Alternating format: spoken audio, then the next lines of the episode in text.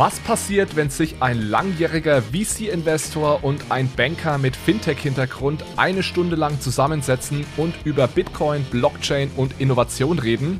Ihr findet es heraus. Ich habe mich unterhalten mit Alex von Frankenberg vom Hightech Gründerfonds und André Bajorath von Payment and Banking und der Deutschen Bank.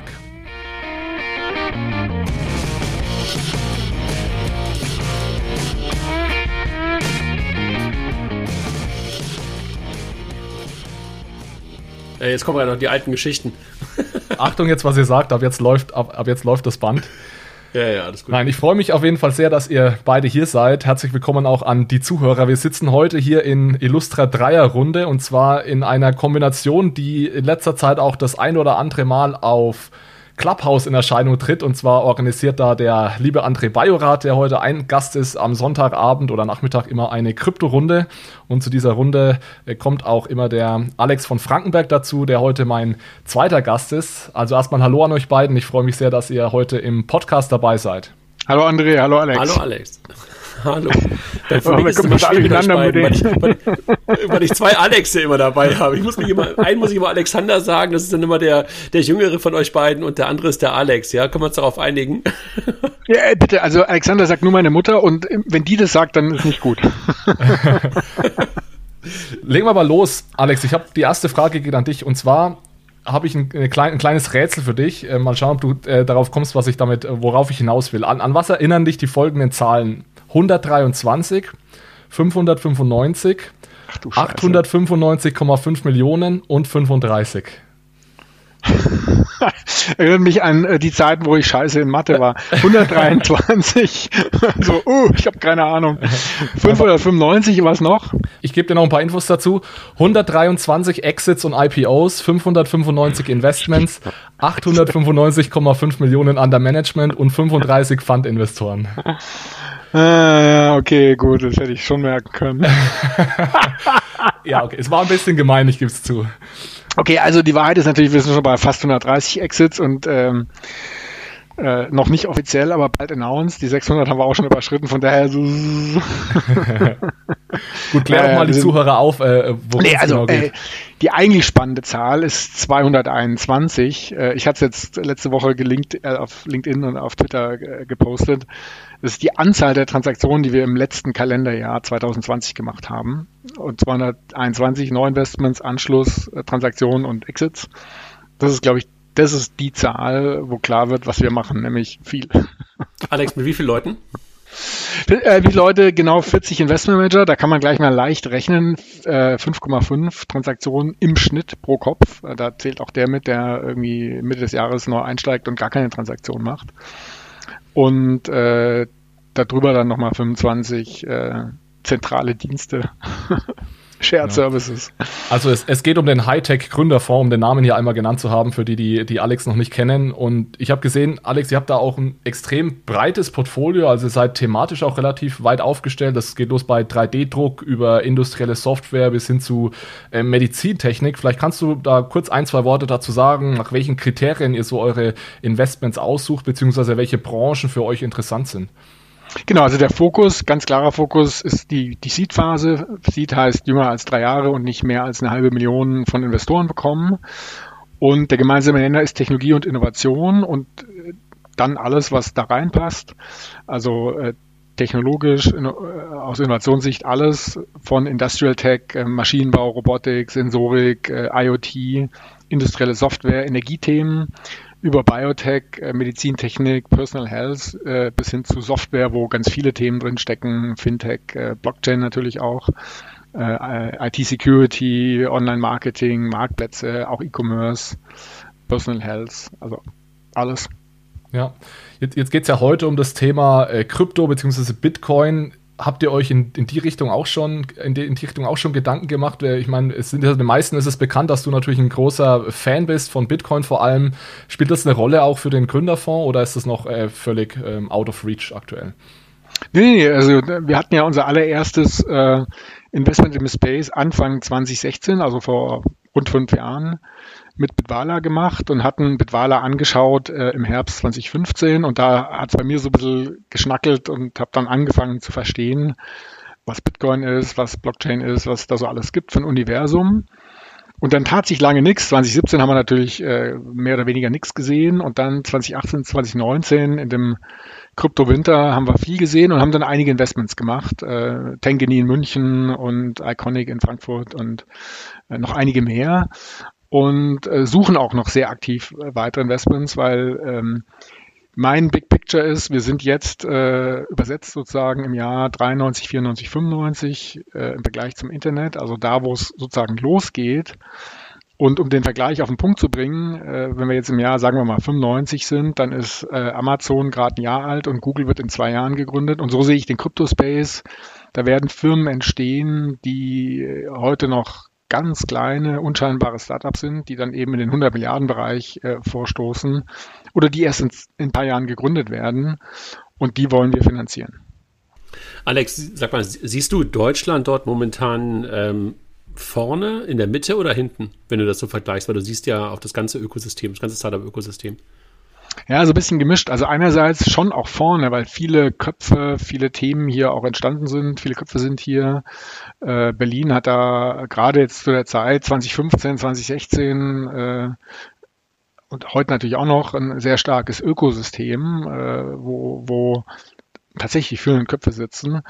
Wo wir so ein bisschen hinten sind, und ich muss ganz ehrlich sagen, mich ärgert ähm, sehr, also sehr ich mich über den Erfolg freue. Äh, Coinbase, das erste 100 Milliarden Unternehmen aus dem Space, geht jetzt an die Börse. Die vor ipo Bewertungen liegen eben um die 100 Milliarden. Und wenn man das mal übersetzt, damit wären die, weiß ich nicht, zweit, drittgrößtes DAX-Unternehmen. Und äh, Börse sind halt die ersten Themen, die Dinge werden gehandelt, sehr profitabel, so, so eine Börse, wenn sie halt mal Volumen hat. Und wir haben es halt wieder wegreguliert und, und, und, und nicht, nicht finanziert und nicht groß gekriegt. Und äh, aus Sicht der großen Erfolge fallen wir schon wieder zurück. Und zwar sehr. Hast du das gesehen bei Bitwalla am Anfang? Also war das möglicherweise so ein so ein Ding, was, äh, was, was Jörg, glaube ich, war das ja, ne, ganz am Anfang so im, im Kopf hatte, bevor die dann so ein Stück weit Pivot gemacht haben? War das Thema Marketplace oder Börse auch das äh, ursprüngliche Ziel? Genau, eigentlich nicht, nee, war es nicht. Also der, der, der, ursprüngliche Idee war sozusagen die Blockchain zu nutzen für Geldtransfer, also äh, äh, genau, also mehr so, Remittance, genau, mehr so Money-Transfer zu machen und schon auch Payment mit einer Kryptokarte und so weiter. Börse war nicht der Fokus. Äh, und das ist jetzt schon, der Fokus ist auch, auch, auch sehr gut. Nur man muss halt sagen, Coinbase mit allem, was da dranhängt, mit Custody und Coinbase Pro und allem drum und dran, die sind sind halt sehr weit vorne. Und man kann schon den Punkt machen, ähm, dass äh, Coinbase noch äh, sich sehr, sehr gut weiterentwickeln wird. Und dann haben wir halt irgendwie dann wieder ein 400, 500 Milliarden Unternehmen und, und bei uns ist halt irgendwie aus, aus Bewertungssicht dann nichts entstanden. Ich habe noch, äh, Alexander, bevor du wieder fragst, habe noch eine weitere nee, Frage. Übernimm gerne, also, ich, ich höre euch gerne zu, André. Ich habe da schon äh, auch länger auf das Thema drauf geguckt und ähm, ich erinnere mich daran, dass so in Deutschland auch ganz lange schon Bitcoin.de und die Fidor Bank ja. unterwegs war. Ne? Also eigentlich ja auch ja. eine Kombination aus Regulation und und, äh, und, und, und im Marktplatz, ich meine, Oliver ist das, glaube ich, ne, ähm, der, das, der das Ganze vorangetrieben hat. Ja. Sind die, haben die sich irgendwie zu klein gemacht oder haben die, äh, was glaubst du, was war der, was war da der Fehler von denen, dass die irgendwie diesen ganzen Hype, der in den letzten drei Jahren, zwei Jahren losgelaufen ist, nicht so richtig haben mitnehmen können? Genau, ich habe meine allererste Bitcoins äh, 2015 auf bitcoin.de gekauft und damals habe ich gedacht, oh Gott, was ist das für eine Usability? Und äh, habe es aber gemacht. So, und wenn die ich heute, ja, sorry, die sich ja noch nicht wieder verändert hat, ne? die ja genauso genau. ist wie heute. Ne? Mhm. Ganz genau, und, und das wollte ich gerade sagen, wenn ich heute auf bitcoin.de gehe, dann sieht es ganz genauso aus wie 2015 vor fünfeinhalb Jahren. Und äh, keine Ahnung, was es so genau ist, stecke ich jetzt nicht tief genug drin. Ist es die Ambition äh, vom Olli oder ist es die Regulierung, die es, äh, die es halt äh, runterreguliert hat. Äh, ich meine, die Frage ist spannend und da sollte man den Olli direkt reinholen. Äh, warum hat das nicht zum Coinbase gemacht? Warum hat das nicht versucht? Hat das nicht gekonnt? Hat das Geld nicht gekriegt? Äh, hat er die Ambition nicht gehabt? Äh, und, und wenn es nicht bitcoin.de ist, gab es nicht andere Sachen, die es hätten versuchen können. Und es ist einfach, äh, also ich sag's ehrlich, ja, mich ärgert's sehr. da entsteht eine riesen Opportunity und, und wir lassen die halt erstmal wieder vorbeiziehen, warum auch immer. Äh, und äh, am Ende muss ich zugeben, wir hätten es wahrscheinlich, äh, weiß nicht, wann Coinbase finanziert worden ist, 2012 oder so, also schon sehr früh oder 13, hätten wir es wahrscheinlich auch nicht kapiert, hätte es auch vorbeiziehen lassen. Aber es zeigt halt dann doch wieder, dass halt in Summe das Ökosystem in Deutschland noch zu schwach ist, um halt wirklich dann die Weltmarktführer hervorzubringen. Hm. In welchen Bereichen, wenn du jetzt sagst, ihr sucht auch nach neuen Unternehmen, in welchen Bereichen siehst du da jetzt trotzdem noch Chancen und ja, Wachstumsmöglichkeiten? Du hast mal Tankany vorhin genannt, die machen ja Custody. Gibt es da gewisse ja, Bereiche, die dich besonders interessieren, wo du am ehesten Chancen noch siehst? Genau, also was ich mega, mega spannend finde, und da gibt es wenig, sind Second- oder Third-Layer-Applikationen auf der Bitcoin-Blockchain. Mhm. Warum? Weil die Bitcoin-Blockchain halt die, die reine, die originäre Blockchain ist, wirklich truly decentralized, keine zentrale Kontrolle durch einzelne Personen oder ein Team und eben sehr etabliert, sehr stark, ja, hohe Hashrate, äh, auch hoher Wert. Und es gibt da erste Anwendungen, ähm, Liquid Payment, aber auch Microsoft Identity äh, Protokoll auf, als Second Layer Applikation.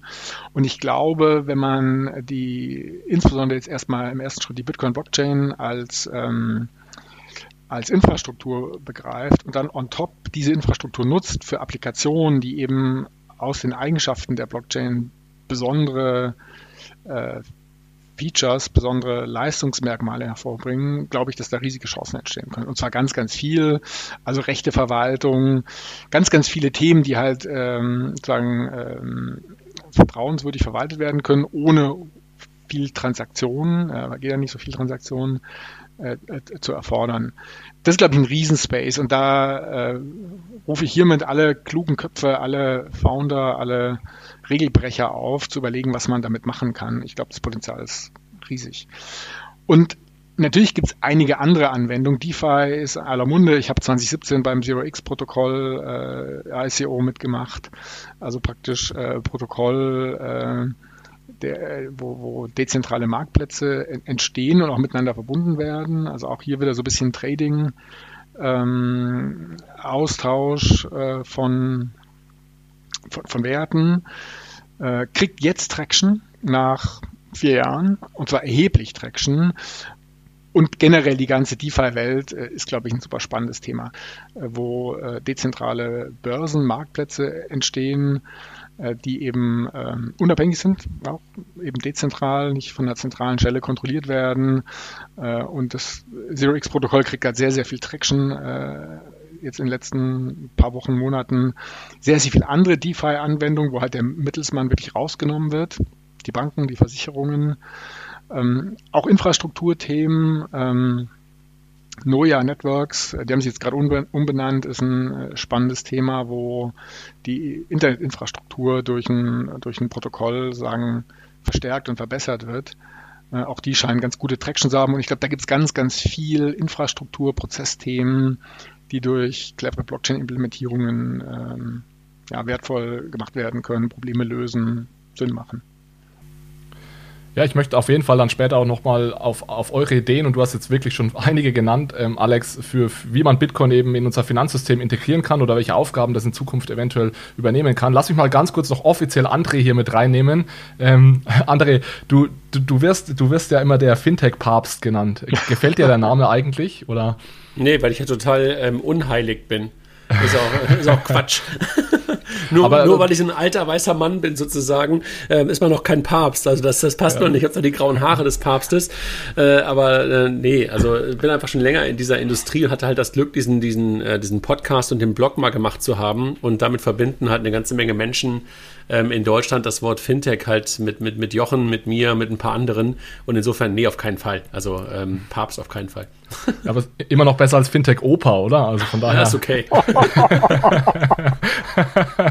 ja, aber ich meine, es ist. Kriegst du gleich einen drüber gezogen hier. Ja, total. Ich merke das hier, Alex. Das ist, das ist schon hart hier. ist okay. es ist ja aber schon so, André, dass du jemand bist, der sich extrem gut in der, in der Fintech-Szene auskennt. Und jetzt ähm, bist du ja seit kurzem bei der Deutschen Bank und hast da in der, in der Unternehmensbank die, die Strategie äh, übernommen. Vielleicht Full Disclosure, da arbeiten wir beide ja auch zusammen. ähm, und, und versuchen da ja so das Thema äh, Blockchain und, und digitale Währungen ein bisschen vor, voranzutreiben. Und du warst ja definitiv einer, jetzt innerhalb auch der Deutschen Bank, der diese Notwendigkeit als einer der ersten erkannt hat, dass man da in dem Bereich Blockchain, Distributed Ledger Technology, digitale Assets, digitale Währungen was machen muss. Wie bist du denn zu, zu dieser Erkenntnis gekommen?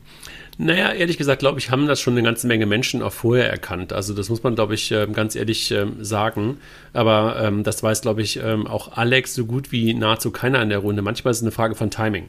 Also ich glaube, du kannst Dinge lostreten.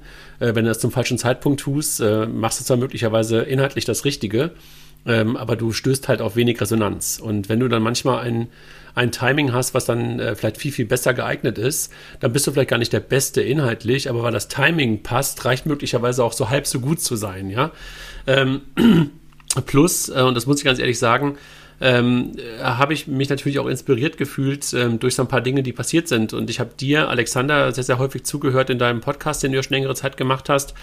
Und habe dann überlegt, was bedeutet das Ganze denn halt auch für uns? Und ähm, wenn du dich halt als Bank und auch als so große Bank und als globale Bank nicht mit solchen globalen Themen beschäftigst und mit globalen Technologien beschäftigst, machst du, glaube ich, einen Fehler. Ja, und dass dann zusätzlich momentan die Politik auf der einen Seite und die Zentralbanken auf der anderen Seite dieses Thema auch ernst genommen haben, natürlich auch ein bisschen vielleicht durch einen, ähm, ich habe salopp gesagt, durch einen äh, Tritt in den Hintern durch Diem, Schrägstrich Libra, äh, das hat natürlich dazu beigetragen, äh, dass dann eine andere Awareness und damit halt das Thema Timing äh, einfach da war. Und ähm, dann mit so hellen Köpfen wie dir und ein paar anderen dieses Thema zu denken, äh, das führt dann dazu, dass du dann auch relativ schnell Resonanzboden bekommst. Ja? Und äh, insofern äh, ist es, glaube ich, einfach eine Frage von Timing gewesen. Plus, dass man halt sieht, dass dann bestimmt nicht alles auf den Kopf gestellt wird. Also ich bin jetzt auch nicht derjenige, der glaubt, das ist die Revolution so komplett, ne? Aber dass du halt dort mindestens mal eine ganze Menge an Infrastrukturen veränderst, aber natürlich on top da oben drauf, das hat Alex ja gerade auch schon gesagt, eine ganze Menge Second- und Third-Layer-Produkte äh, bauen kannst, die gerade in so einer Einheit, in der, in der wir ja auch sind, in der Corporate Bank, eine totale Relevanz haben können, ja, weil du da ja ganz oft verschiedene Schichten hast, verschiedene ich sag mal, Zahlungsverkehrsströme, Rechte und sowas übereinander sozusagen hast, die heute gar nicht richtig miteinander interacted sind oder verbunden sind. Ähm, und, und das fand ich dann ähm, drüber nachdenkend super spannend für uns. Ähm, und wie gesagt, dann halt auch gerade auf so einer regulatorischen ähm, Ebene und, und, und auch vielleicht schon so geldpolitischen Ebene in Richtung der Zentralbanken, in Richtung der Politik, dort möglicherweise gemeinsam auch mit Weichen stellen zu können aus der Industrie heraus, finde ich halt super spannend. Ne? Also das haben wir ja bei der mhm. PSD2 ein bisschen schon, ähm, Alex, das kennst du wiederum aus der FIGO-Welt äh, mit, mitarbeiten können. Und ich finde, wenn du halt in solchen Momenten da bist und so mit an diesen Stellschrauben drehen kannst, weil, weil man halt diese Industrie vielleicht ganz gut einschätzen kann, macht das, glaube ich, Sinn. Und insofern, ähm, jetzt habe ich lange da auf deine Frage versucht zu antworten, das ist so der, der Trigger gewesen. Also schlaue Menschen, richtiges Timing und die Überzeugung, dass da gerade was ganz, ganz äh, Wesentliches passiert, ohne genau zu wissen, was es genau ist, ne? was da passiert und was sich verändern wird. Ich, ich würde den Punkt noch mal ganz kurz äh, ergänzen. Ich glaube, das ist sehr wichtig. Wir wissen nicht, was morgen, was die Zukunft bringt.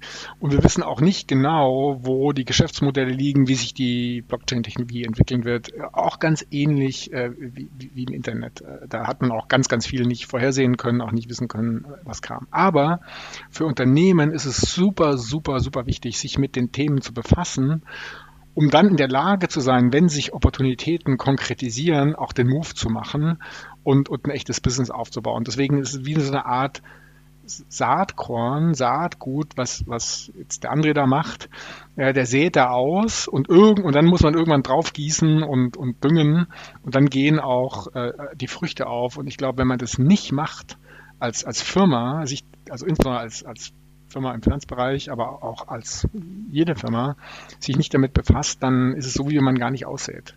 Ja, dann sitzt man auf seinem alten Business, was dann irgendwann mal sozusagen auch abgeerntet ist und hat kein neues Business. Und, und das Gemeine ist ja, dass das, äh, das, was du gerade beschreibst, Alex, ja erstmal keinen Business Case hat, ne? sondern der Business Case entsteht ja meistens ja. erst später. Und dieses Thema Forschung und Entwicklung kann man es ja eigentlich auch nennen, ja. Und wobei das jetzt hier ja schon schon ziemlich deutlich wird, was da passieren kann. Ähm, ich glaube, da rede ich halt auch, ähm, wahrscheinlich äh, sagst du das jedes Mal, wenn du mit Unternehmern sprichst oder mit großen Industrien sprichst, da, da, investieren wir in Deutschland halt viel zu wenig. Ich weiß nicht, ich glaube, du ja. hast mal irgendwann auf dem HTGF-Tag ähm, auch mal ge gezeigt, wie viel Sponsoring in die Bundesliga reingeworfen wird. ja, das war so eine Zahl, die mir, nicht die Zahl, aber sozusagen das Beispiel, was mir hängen geblieben ist. Und dann halt verglichen, wie wenig wir Deutschen halt sowohl in, in VC-Gelder oder in Forschungsgelder investieren oder die deutschen Unternehmen. Dafür stecken sie halt viel mehr Geld in die Fußball-Bundesliga. Das ist krank, ne? Das ist wirklich krank. Genau. Das ist schon wahrscheinlich knapp zehn Jahre her, aber damals war das Sponsoring der ersten Fußball-Bundesliga-Männer größer als das ganze Corporate Venture Investment in Deutschland. Und das ist einfach äh, genau krank.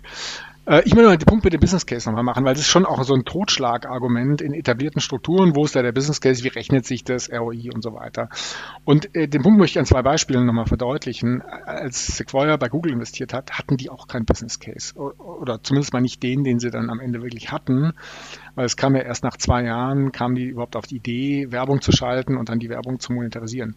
Genauso Amazon. Die hatten zwar den Business Case E-Commerce, aber viele Business Cases, die danach gekommen sind, äh, mit, äh, mit den Cloud-Services, die, die riesen Business sind und viele andere Themen auch, hatten die auch noch nicht. Die haben die auch along the way entwickelt.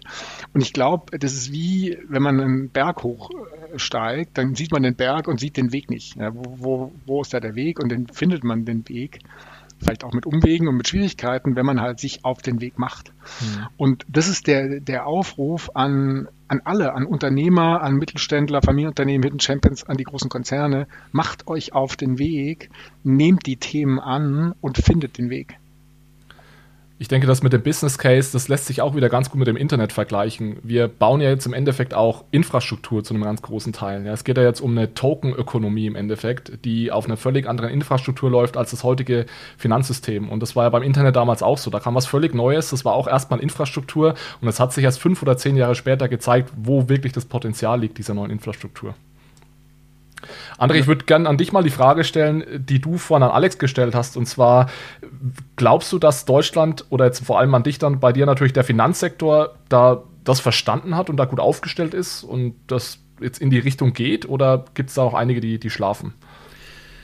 Also wenn ich mal so aus der ähm, Ordnungspolitik da drauf gucke, muss ich glaube ich sagen, äh, dass wir momentan ähm, so aus dem Finanzministerium heraus jedenfalls gute Signale haben. Ja, das haben wir glaube ich nicht in jeder Finanztechnologie gehabt. Also dass da halt ähm, angefangen wird, in die richtige Richtung zu regulieren, dass wir sowas wie eine Blockchain-Strategie der Bundesregierung haben, also dass der Jörg Cookies da in diese Richtung Sachen vorangetrieben hat glaube ich, ist erstmal ein super, super guter Schritt und ein Weg. Ja, das, das, das hilft natürlich auch, solche Dinge vernünftig voranzutreiben, weil du auf die Art und Weise ähm, ja, vernünftige Rahmenbedingungen hast und nicht in so einer unklaren Rechtslage bist. Das ist, glaube ich, erstmal wirklich ein super gutes und, und positives Zeichen. Ähm, hat die Industrie das komplett verstanden? Ich glaube, so diese Antwort auf die Industrie ist immer super schwer. Ich glaube, du hast in der Tat ein paar Player und äh, die Forerunner kennen wir ja wahrscheinlich alle, ein Stück weit mit der Börse Stuttgart, in Teilen der Solaris Bank auf der anderen Seite. Ich will jetzt nicht Eigenlob machen, aber ich glaube, wir, wir, wir machen da mittlerweile auch so die ersten guten Schritte als Bank. Äh, die hast du natürlich. Ähm, ich glaube natürlich weiterhin, dass, dass das viele, viele ähm, Banker dieses Thema weiterhin unterschätzen und das in so eine komische Schmuddelecke reinwerfen. Also dass einfach das Thema Bitcoin ähm, ähm, und, und Krypto so allgemein dann teilweise damit gleichgesetzt wird ähm, mit dem, worüber wir eigentlich sprechen, wenn wir über Infrastruktur, was du gerade angesprochen hast, sprechen sollten. Ne? Und, und, und diese grundsätzliche Veränderung. Ich glaube, dass wir noch einen guten Vorteil haben, dass so etwas wie eine deutsche Börse auch da ist, der ja einfach auch einer der großen europäischen Infrastrukturplayer an der, an der Stelle ist und auch ein paar Sachen gut vorantreiben. Für die ist natürlich ähm, der Punkt super, super wichtig, weil sie wahrscheinlich auch ein ganz, ganz hohes Verlustpotenzial haben. Ne? Ich glaube, das ist etwas, äh, was, was, was ihr wahrscheinlich beide auch im Kopf habt, wenn ihr über neue Infrastrukturen nachdenkt, dass diese Art von Marktplätzen, die wir halt äh, bisher sind und Market Maker und Infrastrukturbetreiber möglicherweise auch in Teilen überflüssig werden. Ne? Und äh, deshalb sich an deren Stelle mit dem Thema zu beschäftigen, ist, glaube ich, auch super wichtig. Also deine Antwort auf die Frage, Alex, sind wir weit hinten? Ich glaube, da kann ich genauso antworten wie, wie Alex gerade. Ich glaube, wir haben echt ein paar gute Steps gemacht und ich glaube, dass wir halt in, in vernünftige Richtungen laufen.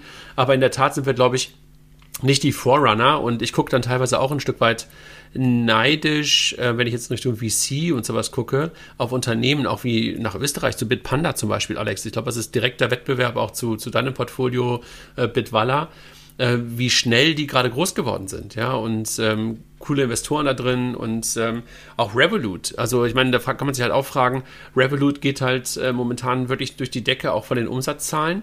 Äh, und unser deutsches äh, Unicorn in der Neobank-Welt, äh, N26, hat halt letzte Woche noch negative Zahlen berichtet. Das, der Vergleich hinkt immer ein bisschen, aber was wir halt auch da wieder sehen, ist, glaube ich, dass so die Revoluts viel aggressiver losgelaufen sind und äh, wir möglicherweise, wir, das ist ja Quatsch, ne, aber aus deutscher Perspektive dann vielleicht auch die Chance gehabt hätten, mit so einer Neobank auch in so eine Richtung zu laufen. Und insofern haben wir, glaube ich, noch ein bisschen Nachholbedarf, ähm, gleichwohl wir, glaube ich, schon ein paar ganz gute Schritte gemacht haben. Ich möchte einen Punkt ergänzen, auch, das passt, glaube ich, sehr gut zu dem, was du gesagt hast, gerade André. Und das ist echt meiner Ansicht nach ein ganz zentraler Punkt und schwer. Wenn wir was Neues sehen, und da schließe ich mich gar nicht aus und unsere Kollegen äh, und so weiter, äh, wir sehen erst die Probleme. Und dann, dann reden wir lange über die Probleme und dann ist die Gesprächszeit zu Ende und wir haben das Potenzial vielleicht gar nicht gesehen. Und äh, eher im anglosächsischen Raum tatsächlich, äh, oder heute Morgen äh, Elon Musk, äh, die reden halt über die Chance. Und zwar die ganze Zeit über die Chance und dann vielleicht irgendwann mal, was sind eigentlich die Hürden, die wir überkommen müssen, um, um diese Chance zu ergreifen. Und uns fehlt, oder mein, mein, mein Petitum ist, lass uns mehr über die Chance, über die Opportunity reden, bevor wir es erstmal kaputt reden. Und die, die, die Art und Weise, wie eben dann auch andere die Chancen ergreifen, sind halt so, ich ver ver verletze halt ein paar Regeln, Arbeitszeitschutzgesetz und äh, Datenschutzgesetz, mach halt und entschuldige mich dann halt und fixe es im Nachhinein und, und wir äh, sind halt die Oberstreber, halten alle Regeln ein und kommen nicht vom Fleck. Und ich glaube, dieses Thema, ich sehe die Chance und, und ziehe ein Thema, eine Organisation, mich selber, mein Team brutal nach vorne, um diese Chance zu ergreifen und ignoriere halt mal erstmal die Probleme und, und auch da löst die along the way. Das ist, glaube ich, das, was wir noch besser machen können. Das kannst du natürlich auch nur dann machen, wenn du wirklich neu gegründet hast. Ne? Das kannst du natürlich nicht aus einer Organisation heraus machen, in der wir uns jetzt zum Beispiel befinden. Also da, das ist, glaube ich, ganz klar. Ne? Aber da muss man dann, glaube ich, auch wieder darüber nachdenken, wie du dir halt auch wieder diese diese Geschwindigkeit ähm, verschaffst. Ne? Also ähm, ich will das, äh, das, den Begriff des Speedboats benutzen immer alle, aber ich glaube, du musst halt irgendwelche Einheiten schaffen, äh, in der du dann halt auch solche Sachen lernen kannst, ausprobieren kannst und ich glaube halt auch solche, solche Mittel, Alex, wie ihr seid als HTGF, sind ja da auch Gold wert für, für äh, Industrieunternehmen wie, wie uns und andere, um halt auch genau dort mitzulernen, mitzusehen, was da geht und, und, und welche ja, welche Modelle auch da aufgebaut werden können. Ne? Also das ist, glaube ich, auch ganz, ganz wichtig, dass man halt auch sowas, sowas benutzt. Genau, also wirklich auch benutzt, auch, das meine ich auch so, also klingt immer so hart, ne? aber das, ich finde das ein völlig fairer Begriff. Genau, also eine Zahl, die wir gar nicht so offen kommunizieren, die aber am Ende völlig normal ist. Wir haben irgendwie 180 Unternehmen, die waren nicht erfolgreich. Sind nicht alle pleite gegangen, äh, gute Hälfte davon ist hart pleite gegangen, die andere Hälfte haben wir vielleicht für einen Euro verkauft oder liquidiert und so ein bisschen was gekriegt. So, und das ist ja ein Riesenschatz an, an, an relevanter Erfahrung. Das heißt, äh, zu deinem Punkt, äh, man kann die anderen nutzen. Als etabliertes Unternehmen, als Bank oder auch Industrieunternehmen kann man gucken, in die VC-Portfolien reinschauen, was hat nicht funktioniert. Dann, dann spare ich mir das vielleicht, die Lernerfahrung, oder ich verstehe genau, warum es nicht funktioniert hat, mache es halt besser. Und, und ich glaube, äh, allein das ist schon sehr wertvoll äh, aus einer, aus einer sagen wir mal, Fehlerkultur, dass ich mir halt von den Fehlern anderer lerne und natürlich auch von den Erfolgen anderer lerne, aber ehrlicherweise, ehrlicherweise hat noch nie wirklich jemand versucht zu verstehen, äh, was sind eigentlich die Key Learnings aus unseren 180 gescheiterten Unternehmen und was kann ich, was kann ich, wie kann ich das für mich nutzen? Das ist ein riesen Asset, ein riesen Fundus. Lass uns doch mal über Bitcoin, Bitcoin reden. Alex, du hast ja jetzt in den letzten Jahren sehr gut bewiesen, dass du es verstehst, Trends zu entdecken und dann auch zu, zu nutzen und in Produkte umzuwandeln. Jetzt ist ja Bitcoin ein Trend, den du ja schon vor Jahren entdeckt hast. Vielleicht mal so als Einstiegsfrage, was hat dich denn damals so fasziniert und wieso glaubst du, dass Bitcoin ja wirklich die, die Finanzwelt oder generell ähm, unser, unser Wirtschaften, unser gemeinsames Wirtschaften verändern könnte? Genau, also ich glaube, der, der Anlass, äh, also die Wurzel liegt im Jahr 2001. Äh, da gab es ja einen ordentlichen Crash, äh, der auch ordentlich lange anhielt und äh, viel Stress gemacht hat. Und ich habe dann äh, Jens Erd, äh, sehr, sehr erfolgreicher Investor in, in München, so Newsletter äh, abonniert und der hat 2001 sehr stark Gold empfohlen. Und die Empfehlung war, Gold ist limitiert, wird nicht inflationiert, kein Counterparty-Risiko und seit 2001 kaufen wir Privatgold. Und by the way, 8% Rendite steuerfrei pro Jahr, weil physisches Gold ist steuerfrei. Also nicht so schlecht.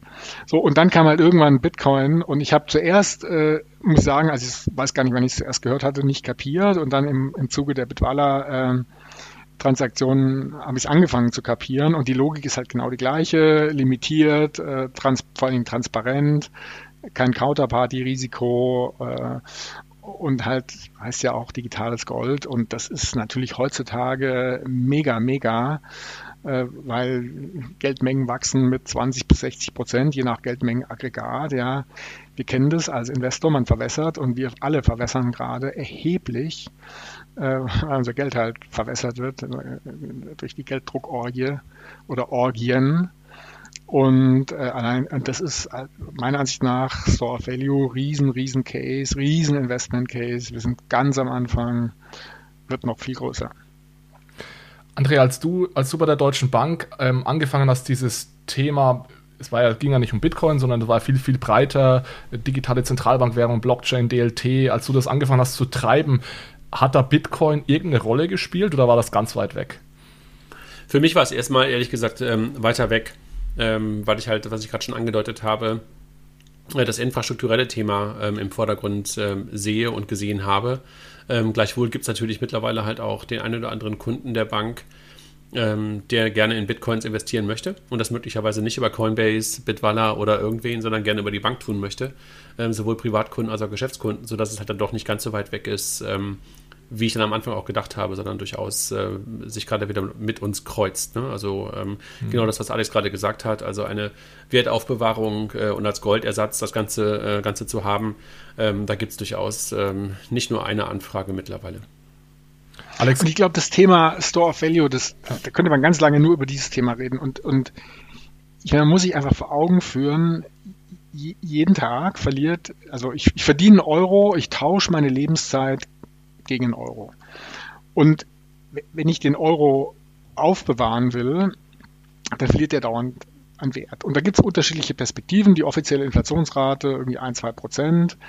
Dann gibt es äh, vielleicht eine, eine, andere Inflationsrate, die, die ja, Shadow Stats zeigt eine höhere Inflationsrate. Dann gibt es die Geldmengenexpansion. Und am Ende, egal welche Rate ich nehme, vielleicht auch die offizielle, über einen gewissen Zeitraum, 20 Jahre, halbiert sich mein Geld. Also mein, meine Arbeitszeit, die ich aufgewendet habe, mein Leben wird halbiert. Ich, ich werde, meine Lebenszeit wird geklaut durch, durch Geldentwertung. Und das Gegenargument ist, ja, ich könnte ja investieren in Aktien und alles Mögliche. Ja, oder wenn äh, ich da kurz mal kurz dazwischen gehen darf, du konntest natürlich sehr lange auch einfach das Geld zur Bank bringen und hattest eine positive ähm, Rendite. Ja, es geht ja immer um den Realzins. Also ist es, du hast absolut recht, wenn ich das Geld irgendwie unter mein Kopfkissen lege, dann halbiert sich das in so und so vielen Jahren. Es war natürlich sehr, sehr lange Zeit möglich, ähm, das einfach zur Bank zu legen aufs Sparbuch und du hast irgendwie noch drei Prozent reale Rendite gemacht. Ja, das geht halt heute leider nicht mehr. Ja. Ja, also auf dem Sparbuch glaube ich nicht. Und dann ist halt schon tatsächlich die Frage, was ist die wirkliche Geldentwertung? Da gibt es schon auch echt andere Meinungen, dass die dann doch ein bisschen höher ist als das, was sozusagen auch offiziell ausgewiesen wird. Aber stimmt, genau, man konnte so ein bisschen äh, vielleicht dann, äh, so, dann habe ich zwar mein Counterparty-Risiko, aber es ist vielleicht dann auch gesichert und so. Und wenn ich halt Geld aufbewahren will für morgen, ja, was auch immer morgen ist, und ich will halt nicht investieren. Ich will nicht eine Immobilie kaufen, ich will nicht Aktien kaufen, will nicht eine Anleihe kaufen und will, will vielleicht auch nicht das Counterparty-Risiko der Bank. Dann geht es nicht. Ja, es geht einfach nicht. Äh, weil, weil mir, wenn ich den Geldschein äh, in die, in die Hand nehme, ist halt nach 20 Jahren die Hälfte weg. Und, äh, und der Case ist so riesig, war, warum? Weil Store of Value, was machen die Leute? Die kaufen dann halt Immobilienaktien, so, das Geld halt irgendwie einigermaßen erhalten bleibt. Und ich behaupte, Store of Value ist nicht die 10 Trillionen oder in Deutsch Billionen Gold, sondern 30 Prozent des Immobilienmarkts, 30 Prozent des Aktienmarkts und 30 Prozent des äh, Anleihenmarkts. Da kommen wir dann auf 100 Billionen. Und das ist das Potenzial von Bitcoin in seiner Rolle Store of Value. 100 Billionen durch 21 in Klammern minus die verlorenen Assets. Da schauen wir auf 5 Millionen pro Bitcoin als Potenzial oder mehr. Alex, welche Rolle können klassische Banken in so einem System spielen oder ich sag's mal allgemeiner klassische Finanzintermediäre, die es heute gibt. Haben die da überhaupt eine Rolle oder nicht? Mega-Rolle, weil äh, das ganze Thema Self-Custody ist schon Ur Urgedanke, aber es ist Stress. Ja, wenn man so eine Wallet hat und dann irgendwie sein Passwort vertippelt oder nicht mehr findet oder gibt ja Fälle, wo Leute dann irgendwie für 70 Millionen Leute äh, motivieren wollen, auf der Müllkippe nach ihrer Festplatte zu suchen. Ja, Hat der Typ eigentlich sein Passwort wiedergefunden, der gerade sein Passwort verloren hatte? Ich glaube nicht, ne? Äh, genau, da gibt es den einen, der da irgendwie zehn Versuche hat, acht hat er schon. CTO und von Ripple ist es ja, ja. Nee, ich glaube, er hat es ja. aufgegeben. Und ähm, ich, ich glaube, das ist nicht jedermanns Sache. So, also das Thema Custody, äh, transparente, ehrliche äh, Verwahrung, das ist natürlich schon eine Rolle von Banken und, und da wäre ich vielleicht auch bereit, was für zu zahlen ja, Bank, verwahr meine Bitcoin, äh, verleih die bitte aber auch nicht, sondern ja. verwahr die und dann zahle ich dafür ein, zwei Prozent pro Jahr. Äh, und dann kannst du was verdienen. Oder verleih die und dann zahle ich halt nichts oder krieg vielleicht sogar noch einen Teil des Zinses ab. Da gibt es ja verschiedene Modelle, die sich da denken lassen. Und natürlich eine, eine, eine hochprofessionelle Bank mit, mit Mods Legacy und am Ende dann doch einer starken IT, äh, die kann da natürlich ein Business finden, absolut.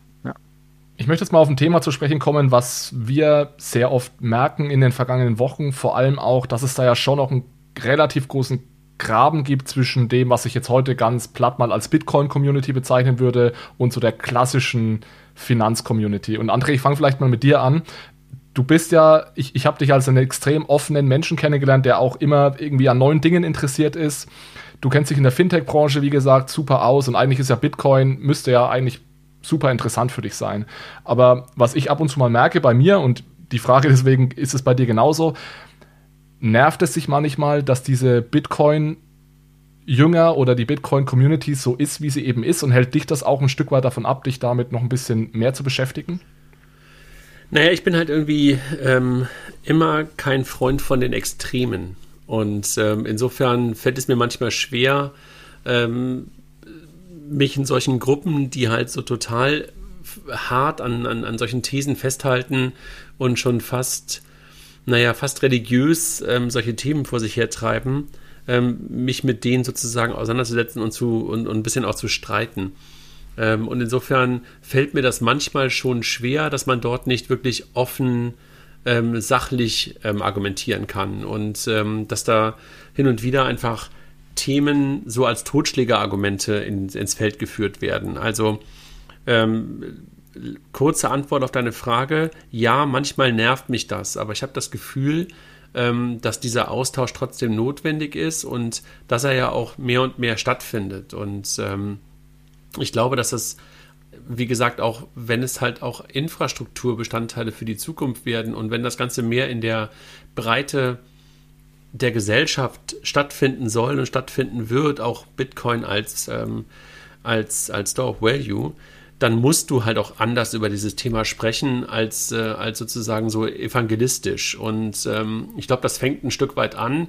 Und ich glaube, wo wir halt alle auch was tun können, ist, dass wir die Extreme versuchen, ein Stück weit auszugleichen. Ne? Also, dass ähm, so dein Podcast, Alex, war zum Beispiel einer von denen, wo ich dachte, so, jo, da, da redet jemand über das Thema Krypto, aber plötzlich auf eine ganz andere Art und Weise. Ja, ich glaube, ich weiß gar nicht, wer es jetzt gerade war, der halt auch ähm, zeigte, dass in der Sendung mit der Maus jetzt plötzlich Bitcoin erklärt worden ist. Ja, ich glaube, das ist echt super notwendig und hilfreich. Und damit nimmst du dann, glaube ich, auch so diese Spitzen weg und, und, und kriegst dann irgendwie auch einen, einen anderen Mindset da rein, weil immer wenn du von den Extremen kommst, glaube ich, dann ist es schwierig, damit in der Mitte der Gesellschaft anzukommen. Und deshalb ist, glaube ich, diese Vermittlungs, äh, Vermittlungsrolle da, glaube ich, auch ganz notwendig und, und, und hilfreich.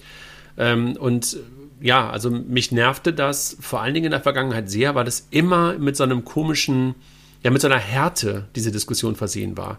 Und die mag ich nicht. Ne? Also ähm, das ist nicht so meine Welt und äh, da kannst du, wie gesagt, dann auch nicht vernünftig argumentieren. Und deshalb, ähm, insofern freue ich mich, dass es jetzt mittlerweile, ich sag mal, Menschen gibt, die da anders drüber sprechen ähm, und dass wir halt auch mittlerweile in einer breiteren Masse mit Menschen darüber sprechen ähm, und damit, glaube ich, auch eine andere Debattenkultur über das Thema angekommen, ähm, dass wir da angelangt sind, so wollte ich sagen.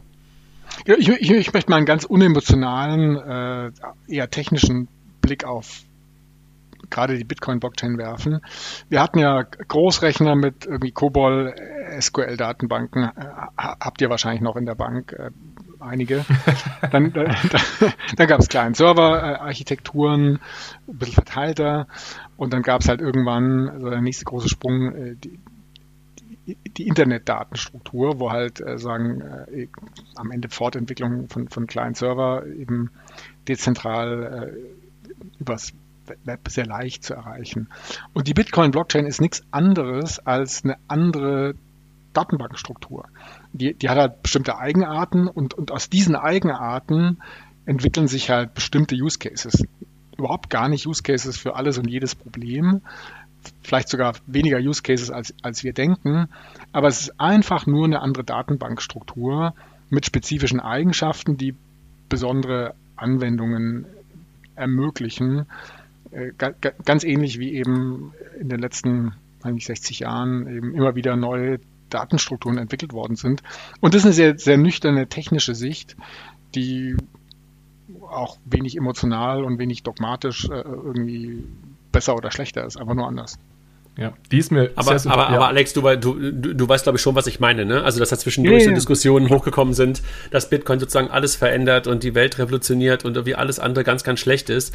Und diese Arten von Diskussionen sind halt echt immer anstrengend, ne? Und du hast die ja wahrscheinlich auch in Teilen äh, führen können, führen müssen. Und so kriegst du ja auch keine sinnvollen Investments, wenn ich mal so auf euer Geschäft wieder drauf gucke. Also, wenn du solche, ich sag mal, Hardliner hast, dann brauchst du die ja manchmal vielleicht irgendwo so, um auch Wände niederzureißen. Aber die brauchen natürlich trotzdem Leute entweder neben sich und an ihrer Seite, die dann halt das ja dann auch ein Stück weit übersetzen können ins Normale. Ne? Also nur als Hardliner kommst du nicht durch und mit den Hardlinern, das macht halt irgendwie keinen Spaß, dauerhaft zu diskutieren. Das kann man abends Spaß machen, vielleicht mit einer großen, großen Flasche Rotwein, aber, aber dauerhaft macht es dann für mich jedenfalls keinen Spaß. Und Alex fragte mich ja gerade danach und ich glaube, wie gesagt, du kennst das ja auch, dass es teilweise echt anstrengend dann sein kann.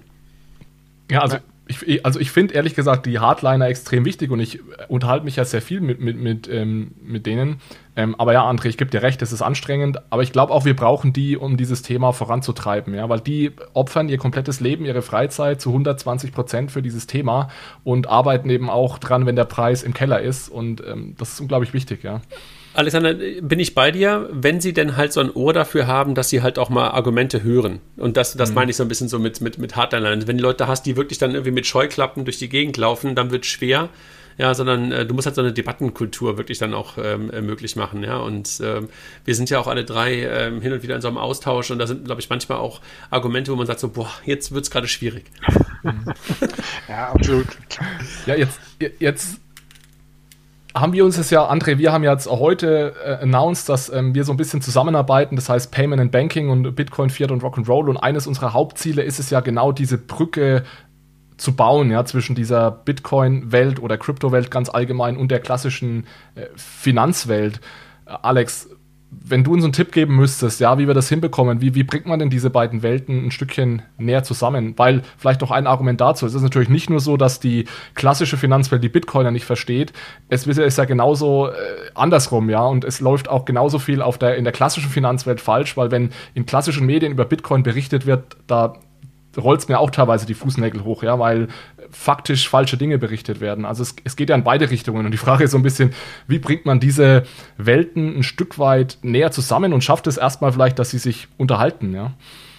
Genau, also ich glaube, ähm, ohne jetzt da zu sehr das eigene Portfolio zu bewerben, ich glaube, Bitwala hat da einen Riesenjob gemacht, weil die haben ein klassisches Bankkonto mit dem, was halt so ein Bankkonto bietet, mit grundlegenden Dingen. Und die haben halt direkt nebendran eine echte Wallet, also eine, eine echte Krypto-Wallet, äh, die ähm, äh, non-custodial ist, also meine eigene Wallet, integriert. Und ich glaube, das ist schon ein spannender Weg, äh, die Dinge halt einfach auch tatsächlich jetzt in, in so einem, jetzt sage ich mal, irgendwie Online-Banking Ansatz äh, zu verbinden und zusammenzuführen und, und und Coinbase hat eine, eine Karte rausgebracht, glaube eine Visa-Karte, äh, wo ich äh, zahlen kann und dann direkt ähm, die, die Belastung nicht gegen ein Konto geht, sondern äh, direkt gegen meinen Kryptobestand geht. Und auch das ist eine sehr, sehr spannende Verbindung. Ich zahle dann tatsächlich äh, am Point of Sale mit einer ganz normalen Visa-Karte und es wird halt dann zwischendrin umgerechnet und kostet auch eine Fee und, und, und am Ende gehen halt Krypto raus. Und das ist jetzt mehr so die Anwendersicht. Ähm, ich glaube, das Thema Custody ist ein Riesenthema, was in die Bank gehört. Das können Banken, die machen Custody für Aktien, für Konten, für Milliarden sehr gut letztlich. Ja, ich wüsste jetzt nicht, äh, wann das letzte Mal eine deutsche Bank irgendwie gehackt wurde und dann irgendwie das Depot leer war. Äh, also das können die schon ganz gut. Und beim Thema Custody äh, fallen einem natürlich jetzt gleich die Michael Saylors der Welt ein, die dann plötzlich dreistellige Millionenbeträge äh, anfangen anzulegen. Und das ist natürlich eine Rolle der Bank und dann auch äh, natürlich auch in der Beratung, in der Aufklärung und in Geschäftsmodellen. Wenn ich jetzt äh, einen Bitcoin-Bestand habe und, und will die nicht verkaufen, brauche aber Geld, dann kann ich einen Kredit dagegen aufnehmen, zahle Zinsen und, und wenn ich äh, kaufen will, dann äh, klar kann ich es Peer-to-Peer machen, aber vielleicht mache ich es dann doch lieber über die Bank und, und dann entstehen auch da wieder Geschäftsmodelle. Also eine Bitcoin-Börse, warum, äh, warum kann eine Bank nicht auch eine Bitcoin-Börse betreiben? Gut, wäre jetzt nä näher liegend bei einer Börse, aber why not, ja? Fange ich an, eine Börse zu betreiben. Ähm, und, und, und viele Möglichkeiten. Man muss sich halt des Themas annehmen und, und äh, sich, sich die guten Leute holen, vielleicht irgendwie einkaufen, auch vielleicht mit einer M&A-Transaktion äh, und dann einfach mal voranmachen. Und ich glaube, äh, wir, wir sehen dieses Jahr, 2021, ist der Durchbruch äh, auf der Firmenkundenseite. Michael Saylor hat da alle Dämme eingerissen, die es jemals gab und wird da ganz, ganz viel hinterherziehen. Und äh, da braucht man kompetente Leute wie die Banken. Alex, du bist ja für mich eigentlich so ein bisschen der deutsche Michael Saylor. Deswegen, ja, Quatsch. Nee, nee, nee. Deswegen, deswegen mal die Frage an dich, wann ist es denn soweit, äh, dass der Hightech-Gründerfonds einfach nur noch in Bitcoin investiert? Ihr könnt euch das Leben doch eigentlich super einfach machen, anstatt dass ihr euch mal die Mühe macht, da die Investments zu suchen, einfach alles in Bitcoin. Ja, ich habe bei meiner letzten Vertragsdiskussion mit dem Beirat äh, als Gag ja, den Vorschlag gemacht, dass ich die Hälfte gerne in Bitcoin ausgezahlt bekommen möchte. Und die sind dann auch recht smart, die Leute, haben dann gleich kapiert, dass sie dann damit short gehen würden auf Bitcoin und fand es dann nicht, nicht so gut. Ähm, und äh, wenn ich der deutsche Michael Saylor wäre, dann würde ich den, den Fonds nehmen und in Bitcoin investieren. Dann hätte ich wahrscheinlich am nächsten Tag keinen Job mehr, wenn ich es machen würde. Äh, das geht sicher nicht. Äh, das ist ja auch nicht unser Geld, ähm, sondern das Geld der Investoren. Hm, aber ich glaube, ähm, die Assetklasse zu propagieren, und ich habe es geschafft. Also Sommer, Holland, Strand, äh, bisschen langweilig mit 15- und 17-jährigen Kids und dann redet man und dann habe ich die zwei überzeugt, 80 Euro in ein Hundertstel Bitcoin äh, zu investieren. Aha. Und jetzt sind da 270 draus geworden. Das ist schon relevant für die. Und die erzählen es überall rum. Also äh, sozusagen das, das Thema ein bisschen zu, nach vorne zu pushen.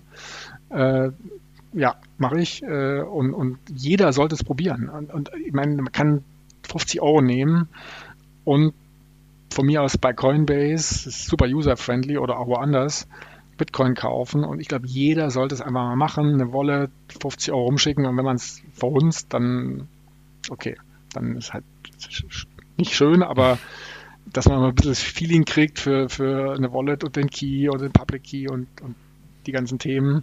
Die Wallet löschen und dann wieder restoren, sollte man auch mal üben. Ja, äh, genau, aber äh, nicht mit viel. Äh, und, und so, also genau, also ich glaube, einfach mal ausprobieren, machen, tun und dann für sich selber das passende, den passenden Weg finden.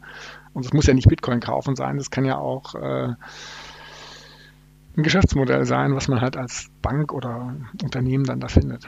Ja. André, wie sieht das bei deinen Kids aus? Haben, haben die sich auch schon Bitcoin gekauft? Nee, haben sie noch nicht, aber ähm, ich glaube mit 13 und 12, das wird noch ein bisschen zu früh, dass die natürlich äh, digital, äh, digitale Banker sind, ist glaube ich, ist, glaub ich, klar.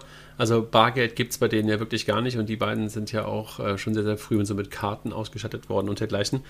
Ähm, gleichwohl ist es natürlich etwas, ähm, was ein Stück weit und Alex, wahrscheinlich bei dir genauso zur, sag mal, zur digitalen äh, und finanziellen Erziehung der Kinder dazugehört. Ne? Also, dass du das, äh, wir haben ja auch schon ein paar Mal Podcasts mit den Kindern gemacht, auch zum Thema Geldanlage. Was wisst ihr überhaupt über Geld? Ne? Also das hat ja Kilian sehr stark vorangetrieben und ich habe es mit den Kindern ja auch schon mal gemacht und einfach wirklich so Fragen gestellt. Was ist ein Konto, was ist ein Depot, was ist ein Bitcoin und sowas. Und das ist schon interessant, was dann Kinder halt auch so im Alter zwischen 10 und 15 schon über das Thema wissen.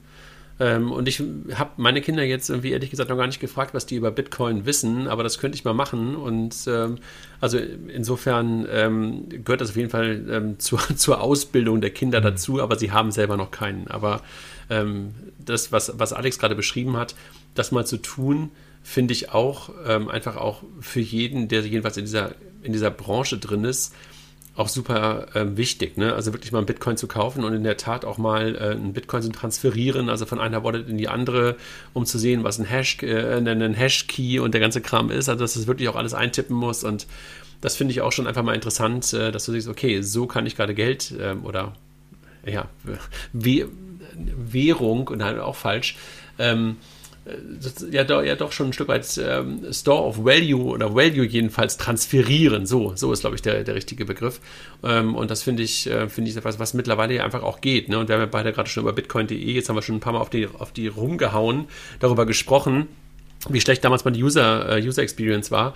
Ähm, und äh, in der Tat, ich finde so Bitwala, Bitpanda, also auch die deutschsprachigen Lösungen sind mittlerweile so gut, dass du denkst so, jo, da, da es jetzt auch, das ist jetzt auch kein Hexenwerk mehr, für den Otto-Normalverbraucher dort einfach mal ähm, Geld in Anführungszeichen zu investieren in diese Asset-Klasse, um es in der Tat auszuprobieren. Ich würde es äh, natürlich weiterhin ähm, nicht als Währung sehen, so wie im klassischen Sinne, dass man trotzdem eine Karte dahinter liegen hat, wie du es mittlerweile bei Coinbase und sowas mittlerweile hast. Das ist, glaube ich, nice to have, aber ich glaube, so als richtige Währung, da tust du dir bei so, einer, bei so einem volatilen Ding, glaube ich, keine, keine, keine wirklichen Gefallen. Also insofern sehe ich Bitcoin nicht wirklich als Geldersatz, sondern sehe es halt wirklich ähm, als ja, Store of Value, ähm, wo du dann möglicherweise damit was irgendwann mal umrechnest und dann irgendwie in Fiat-Geld rüberschiebst, um es dann auszugeben. Aber ich glaube, du gehst nicht direkt an dein, an dein Bitcoin-Wallet dran. Das ist so meine, meine Sicht darauf. Ganz kurze, ganz kurze Geschichte. Ich habe ja vor Urzeiten eine Banklehre gemacht bei der Deutschen Bank und da stand ich als Stift am Schalter und da ist mir aufgefallen, es gibt Leute, die haben einen Ratenkredit und zahlen den ab und dann, wenn der abgezahlt ist, nehmen sie den nächsten Ratenkredit. Und dann habe ich mal die Rate genommen, die die gezahlt haben bei ihrem Ratenkredit und in so einen Sparplan, äh, den man da damals auch machen konnte, natürlich mit höheren Zinsen als heute, eingetippt. Und äh, habe praktisch verglichen Ratenkredit und die Rate Sparplan. Und der Unterschied im Ergebnis war 50 Prozent. Das heißt, wenn ich jetzt einmal keinen Ratenkredit hatte, sondern stattdessen die Rate in den Sparplan gepackt habe und dann immer wieder weiter gespart habe, dann habe ich 50 Prozent mehr Geld bekommen. Und das ist halt der Effekt von positivem Zins versus dem negativen Zins beim, beim Ratenkredit.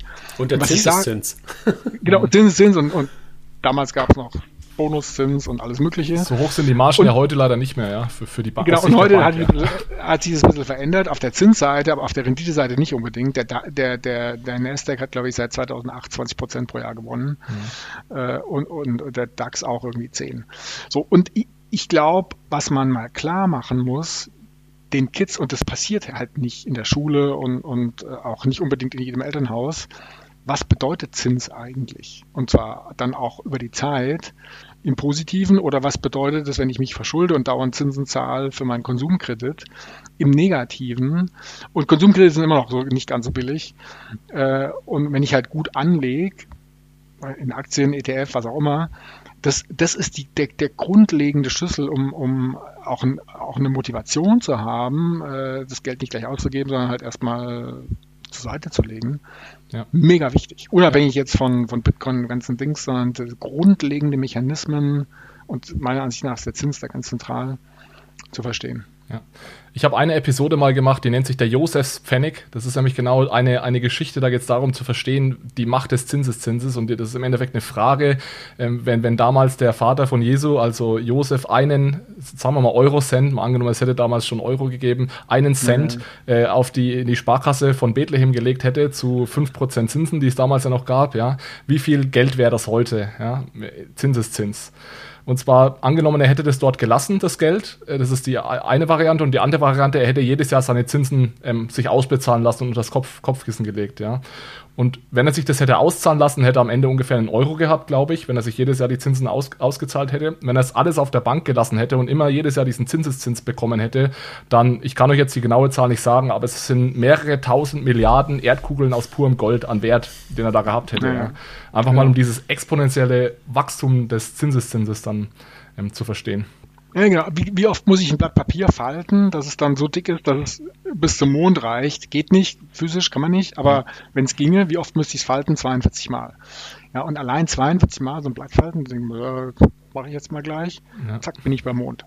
Ja. Und, und das, genau, exponentielles Wachstum, Zinseszins, wir erleben es ja leider so ein bisschen auf der negativen Seite mit Covid, was das heißt, mhm. R-Faktor und so ich glaube, es ist mega wichtig, dass, dass, dass man das versteht und das muss in jede Schule, aber auch an jede Uni rein, dass man so ein paar Basics äh, echt vermittelt. Und da, um die Brücke zu schlagen, äh, André, da, da kann auch eine, machen die Banken ja auch, ja, Weltspartag gab's, was nicht, gibt's gar nicht mehr. Früher gab's Doch, doch, gab's doch. So, da können die Banken auch, können die Banken auch ein Educational, äh, haben die eine Educational Verantwortung. Aber gibt es in der Tat noch den Weltspartag. Äh, aber in der Tat glaube ich nicht mehr so, wie wir das noch kennen mit diesem grauen Heft, was in der Schule war, wo man die äh, Klebemarken reingeklebt hat. Also das, das kenne ich jedenfalls noch. Ist auch eher ein Tag, ein, Tag, ein Tag zum Weinen als zum Freuen, der Weltspartag, ja. Ja, das ist wohl wahr. Das ist wohl so, wahr. Jetzt haben wir sogar noch über Finanzbildung im, im Jugendalter gesprochen. Also wir haben heute viele Themen äh, abgehandelt. Ich bedanke mich ganz herzlich bei euch beiden fürs, fürs Kommen. Es war eine super äh, spannende Diskussion. Vielleicht zum Abschluss noch mal ganz kurz, wo erreicht man euch, äh, wenn man mehr Infos zu euch haben möchte? Ich packe die Links natürlich in die Show Notes. Alex, vielleicht zuerst du. Also mein Handle fast überall ist Just Do It Alex, äh, auf Twitter, auf überall. Und äh, da erreicht man mich und natürlich äh, beim Hightech Gründerfonds a.frankenberg at htgf.de, a.frankenberg htgf.de. Und äh, alle Kanäle sind offen, E-Mail, Chat, Twitter, Face äh, Facebook nutze ich nicht mehr so sehr, LinkedIn. Äh, Clubhouse. Ähm, Cl ja, Clubhouse, genau. Ja, ui, mit meinem iPhone. ja, genau, all, alles voll, voll ran, voll ran. Okay, André? Naja, Twitter, AM Bajurat und äh, ansonsten halt irgendwie auch LinkedIn und alles Mögliche und natürlich auch in der Bank. Ansonsten noch bei Payment und Banking ähm, haben wir ja auch relativ regelmäßig unsere, unsere Podcasts, äh, die man hören kann. Und ähm, in der Tat jetzt auch, ähm, was ich jetzt gerade schon ansprach, versuchen wir gerade mal Clubhouse auch ähm, zu, zu nutzen, äh, versuchen da freitags abends eine kleine Session zu machen und äh, sonntags hatte Alex ja vorhin am Anfang schon gesagt, sonntags nachmittags 5 Uhr auch das Thema Krypto äh, mal ein bisschen mehr in die Breite reinzubekommen, hatten wir jetzt auch, glaube ich, finde ich, zwei gute Sessions. Äh, nächste Woche gibt es die nächste. Mal gucken, was wir noch so für Themen haben. Also auch relativ viele Kanäle. Ja, ich mache jetzt auch noch mal ein bisschen Schleichwerbung für den HTF-Podcast Zukunftsready. Ja, wie bereite ich mich auf die Zukunft vor?